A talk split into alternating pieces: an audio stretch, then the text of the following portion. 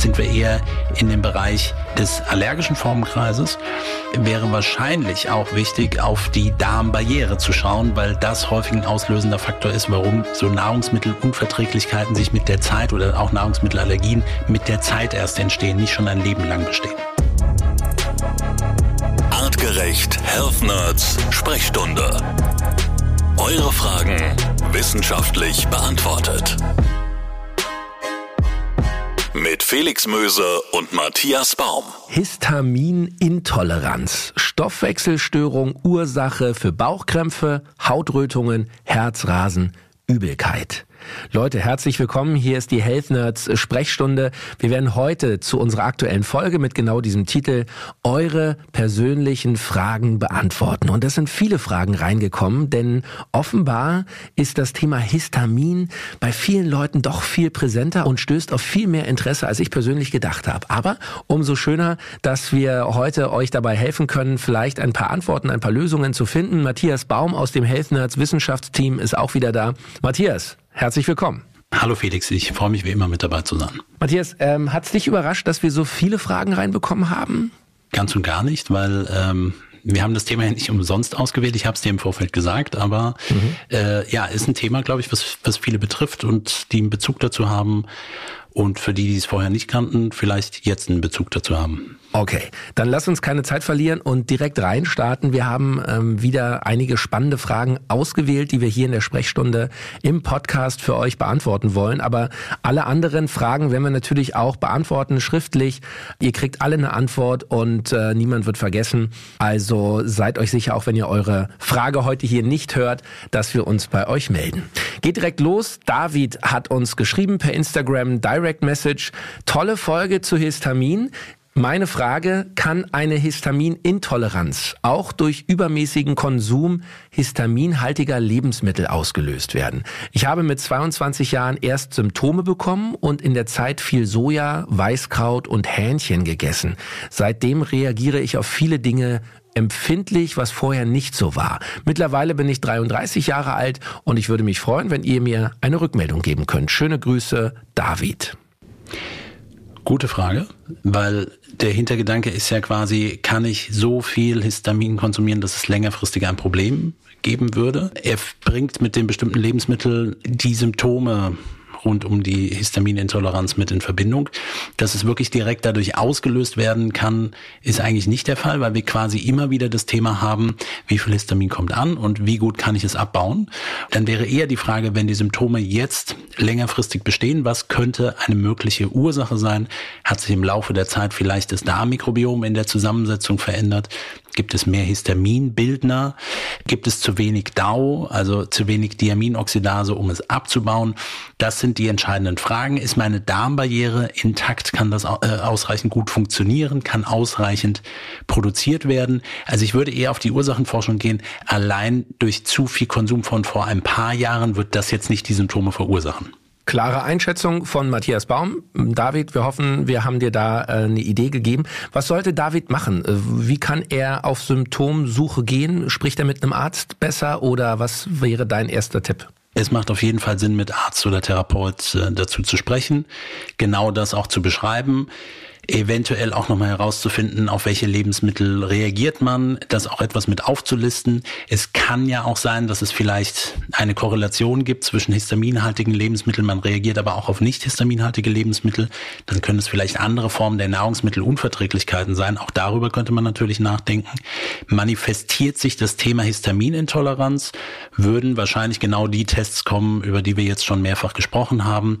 Im ersten Schritt wahrscheinlich der Nachweis von Diamin Histaminooxidase erstmal im Blut, sehr wahrscheinlich, oder eben auch eine Stuhlanalyse zu machen, mehr Informationen dazu zu bekommen. Das wäre dann der typische Ablauf und dementsprechend könnte das eingestuft werden. Bestätigt sich Histaminintoleranz nicht, man reagiert aber trotzdem auch quasi allergisch und da sind wir genau in diesem Bindeglied dazwischen, dass dann quasi körpereigen Histamin produziert und ausgeschüttet wird durch das aktivierte Immunsystem, sind wir eher in dem Bereich des allergischen Formenkreises Und sollte sich das bestätigen, wäre wahrscheinlich auch wichtig, auf die Darmbarriere zu schauen, weil das häufig ein auslösender Faktor ist, warum so Nahrungsmittelunverträglichkeiten sich mit der Zeit oder auch Nahrungsmittelallergien mit der Zeit erst entstehen, nicht schon ein Leben lang bestehen. Interessant.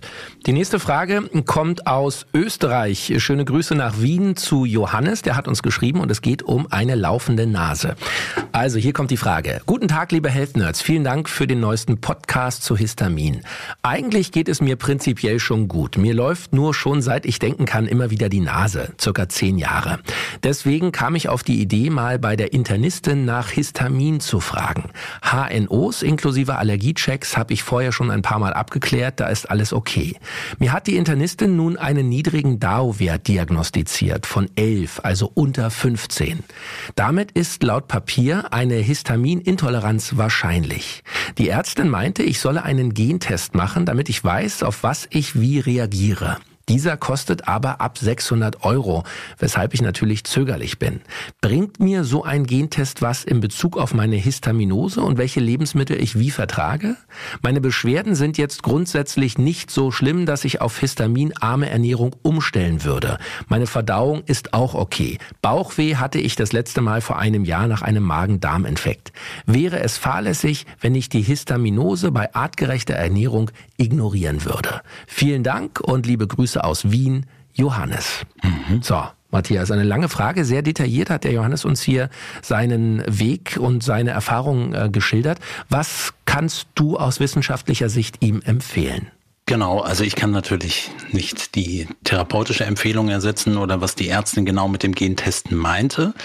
Wenn es natürlich schon vorher im Vorfeld Allergiechecks gemacht worden sind und es keine Auffälligkeiten bestehen, dann ist dieser Punkt ja schon mal auszuschließen. Ich gehe deshalb darauf ein, weil je nachdem, was jetzt konkret an Gentests gemacht werden würde, würde mir in erster Linie nur einfallen, um herauszufinden, handelt es sich um einen DAO-Mangel, der primär oder sekundär ist.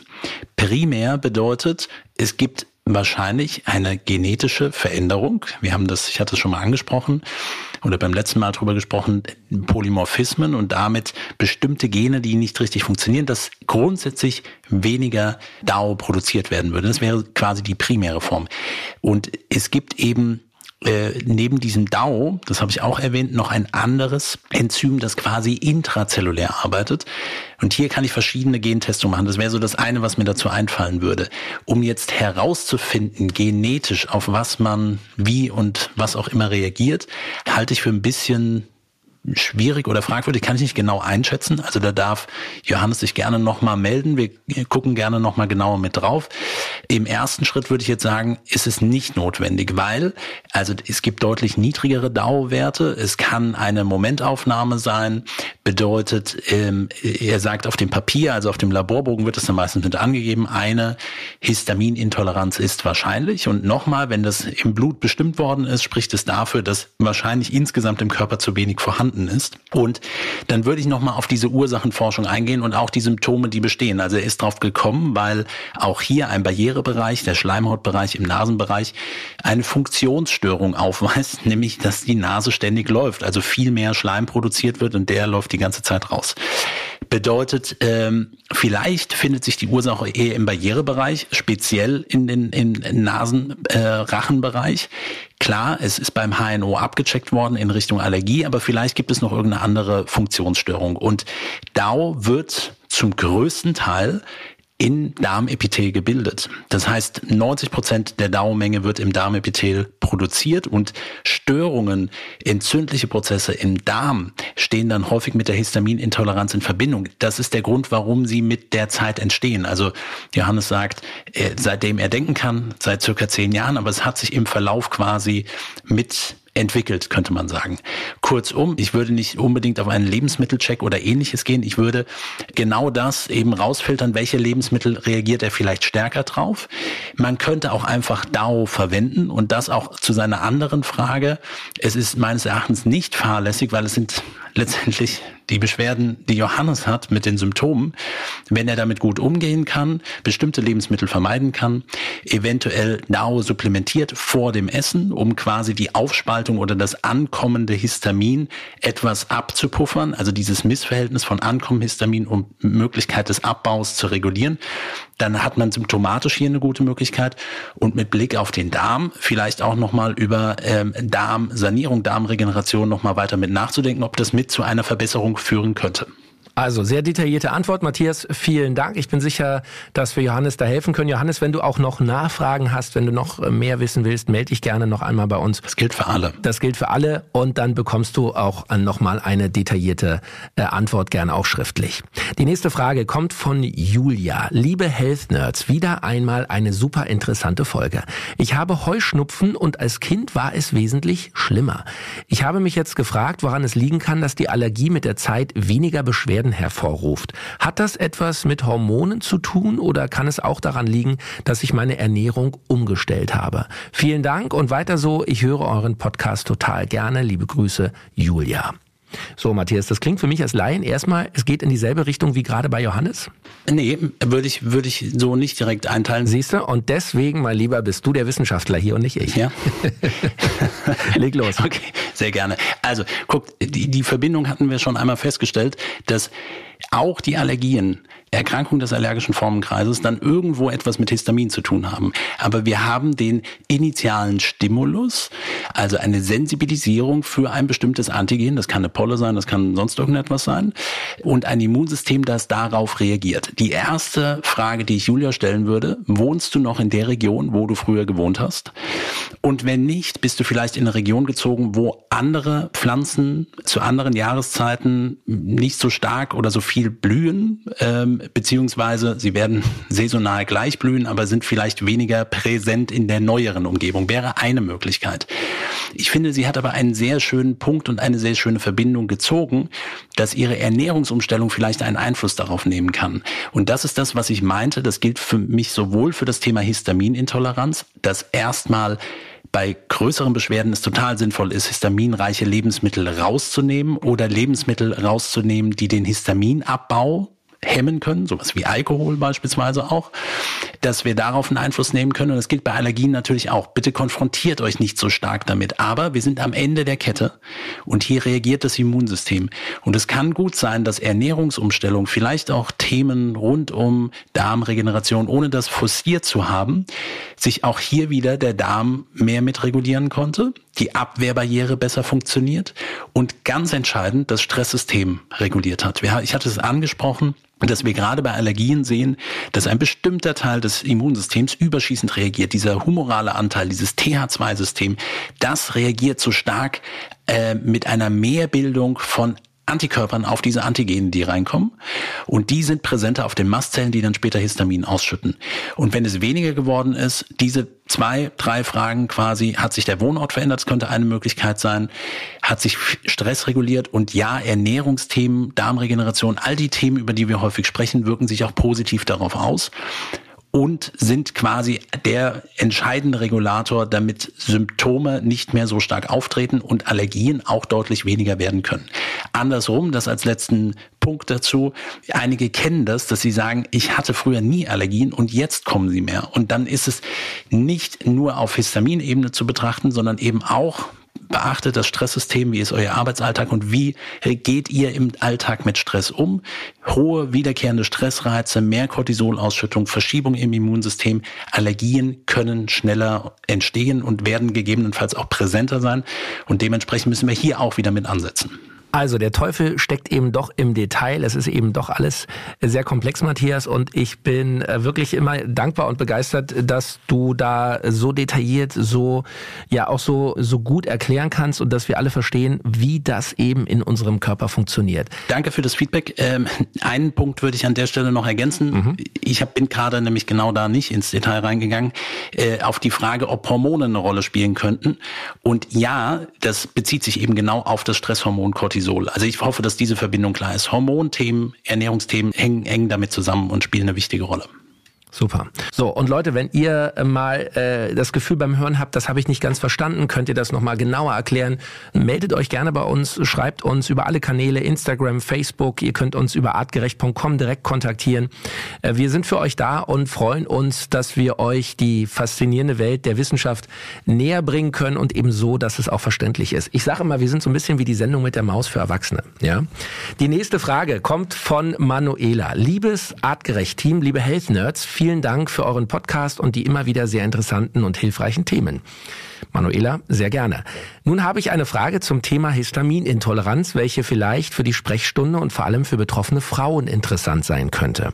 Wir hatten ja gesagt, Matthias, ich erinnere mich, du ähm, äh, hattest eine Zahl genannt, ich meine sowas wie 80 Prozent der histaminintoleranten Menschen Richtig. sind Frauen. Ja, Also insofern, das ist schon die größere Zielgruppe. Also hier kommt die Frage, welchen Einfluss haben Hormone in Klammern Nebenniere und Schilddrüse, allen voran Sexualhormone, auf eine Histaminintoleranz. Begünstigt also eine Östrogendominanz, eine Histaminintoleranz. Ich würde mich über eine Rückmeldung freuen. Liebe Grüße, Manuela.